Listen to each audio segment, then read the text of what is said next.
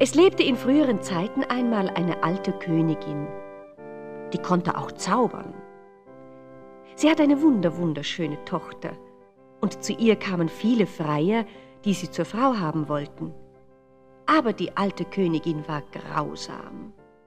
Sie gab den Freiern sehr schwere Aufgaben, und wer sie nicht erfüllen konnte, der kam in den Kerker bei Wasser und Brot für viele Jahre. Nun lebte da ein Prinz, der hatte von der Schönheit der Prinzessin gehört, und er wollte um sie werben. Aber sein Vater sagte zu ihm Mein Sohn, ich weiß nicht, warum du dich in Gefahr begeben willst. Wenn du dorthin gehst, so kommst du nie wieder zurück. Es ist ja noch niemand von dort wieder zurückgekommen. Vater, lass es mich versuchen. Wenn ich die Rätsel nicht löse und in den Kerker muss, so werde ich sicher unglücklich sein. Aber wenn du mich nicht gehen lässt, so will ich überhaupt nicht mehr leben. Nun, so zieh hin. Ich wünsche dir, dass du glücklich wirst.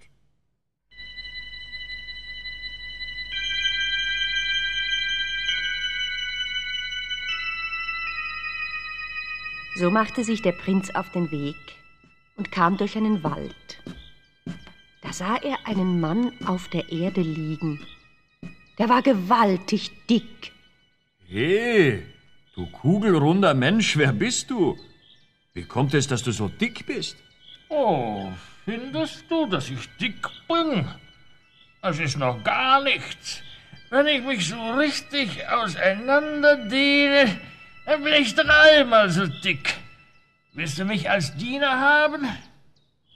Was soll ich mit einem so dicken Mann anfangen? Oh, ich kann dir bestimmt nützlich sein. Dann komm mit mir. Aber sieh, da liegt ja noch ein Mensch. Hier sind die Füße. Und da, da hinten ist der Kopf. Der ist aber lang. He, du! Wie kommt es, dass du so lang bist? Oh, so lang bin ich doch noch gar nicht. Was meinst du, wenn ich mich so richtig ausstrecke, dann bin ich noch dreimal so lang. Dich könnte ich sicher brauchen. Willst du nicht mit mir kommen? Ja, ich komme gerne mit dir.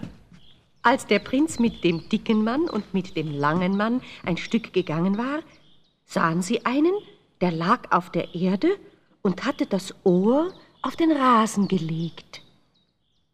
Was machst du denn da? Ich horche. Ich kann nämlich das Gras wachsen hören und höre alles, was sich in der Welt zuträgt. Darum werde ich auch der Horcher genannt. Sag mir doch schnell, was geschieht gerade am Hof der alten Königin? Da wird ein Freier gerade in einen Kerker geworfen. Ich höre sein Geschrei bis hierher. Willst du mit mir kommen und mir dienen? Ja, gern. Ich komme mit dir. Die vier gingen nun weiter und fanden einen, der saß mit verbundenen Augen da. Guten Tag, armer Mann. Warum hast du ein Tuch vor deinen Augen?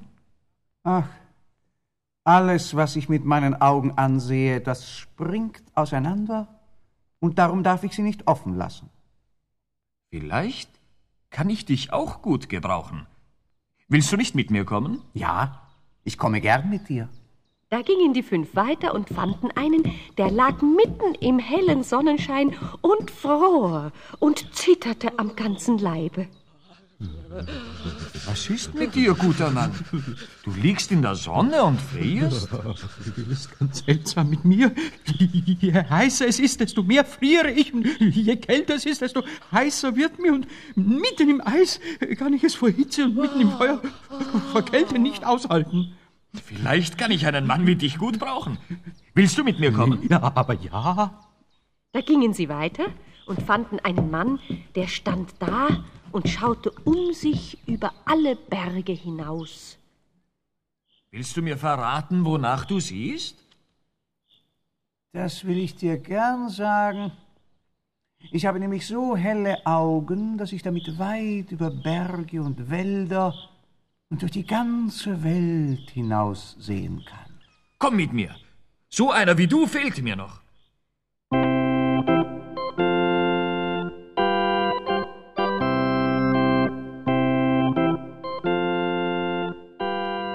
So zogen die sieben in die Stadt ein, wo die schöne Prinzessin wohnte, und der Prinz ging gleich zur alten Königin. Majestät, ich bin gekommen und will um eure Tochter werben. Gebt sie mir zur Frau. So einfach ist das nicht. Ist die Kunde noch nicht zu dir gedrungen, was ich von den Freiern meiner Tochter verlange? Schwere Aufgaben müssen gelöst werden. Schwere Aufgaben. Hast du verstanden? Bis jetzt hat es keiner geschafft. Alle sitzen im Kerker. Mir ist nicht bange. Vor dem Kerker nicht. Und vor den Aufgaben auch nicht. Wollt ihr sie mir nur nennen, damit ich sie lösen kann? Gut. Drei Aufgaben habe ich für dich. Als erstes bringe mir einen Ring zurück, den ich ins Rote Meer geworfen habe. Nun, was überlegst du? Willst du gleich aufgeben? Es gar nicht erst versuchen? Die Aufgabe werde ich lösen. Der Prinz ging hinaus und rief seinen Diener mit den hellen Augen. Und der schaute ins Meer bis auf den Grund und sah den Ring neben einem Stein liegen. Danach kam der Dicke, der setzte seinen Mund ans Meer und trank es aus, dass es trocken wurde wie eine Wiese. Da bückte sich der Lange nur ein wenig und holte den Ring mit der Hand heraus. Der Prinz brachte den Ring der alten Königin. Na, die staunte. Ja, das ist der richtige Ring. Eine Aufgabe hast du gelöst. Aber jetzt kommt die zweite. Siehst du dort auf der Wiese vor meinem Schloss die Ochsen? Es sind 300 Stück. Die musst du verzehren und darfst dir nur einen einzigen Gast dazu einladen. Und unten im Keller, da liegen 300 Fässer Wein. Die musst du dazu austrinken.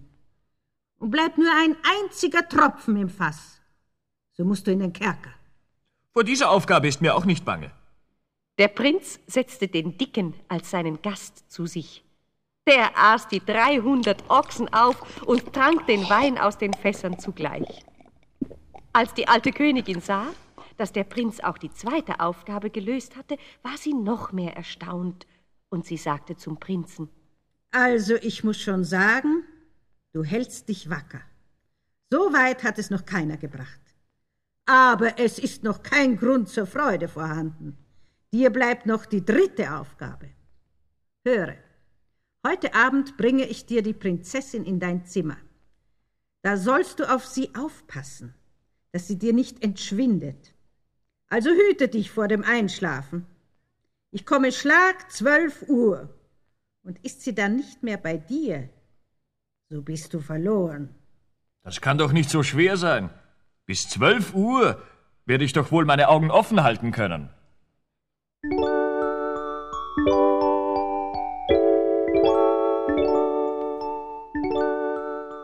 Als die Prinzessin abends zu ihm geführt wurde, ließ der Prinz die sechs Diener zu sich kommen.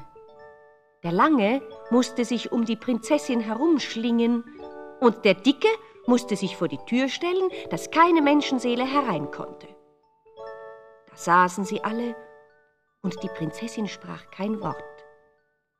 Aber der Mond schien durchs Fenster, und der Prinz konnte sehen, wie schön die Prinzessin war.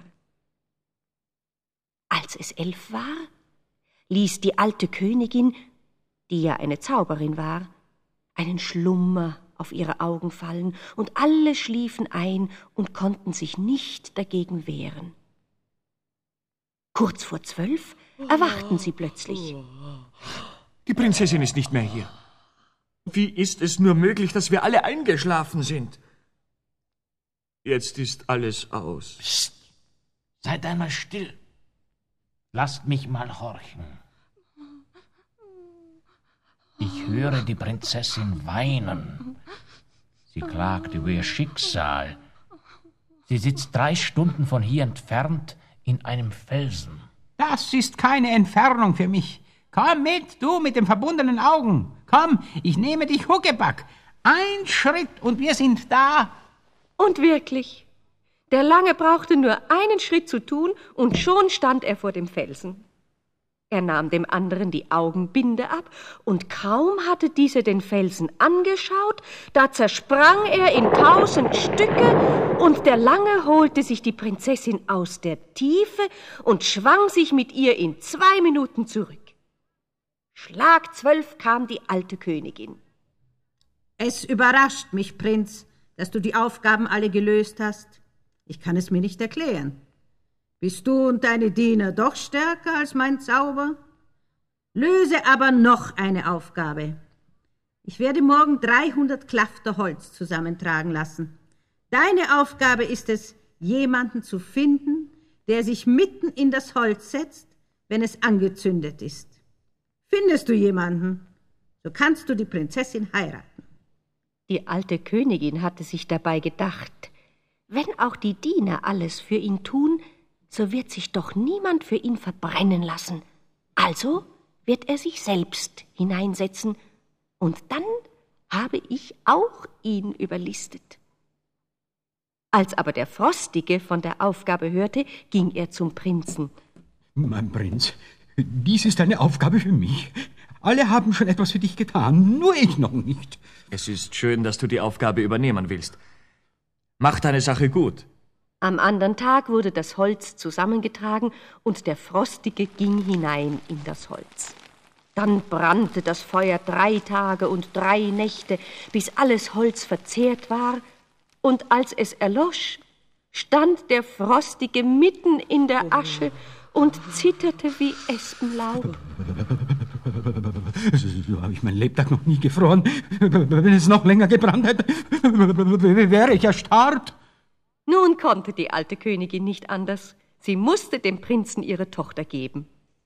Aber wie war sie wütend, dass es dem Prinzen gelungen war, alle Aufgaben zu lösen. Ich kann es nicht zulassen.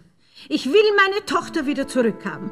Ich werde alle meine Soldaten aufrufen, die sollen alles niedermachen und mir meine Tochter wiederbringen. Aber der Horcher hatte seine Ohren gespitzt und hatte alles gehört, was die Alte gesprochen hatte, und sagte es dem Dicken.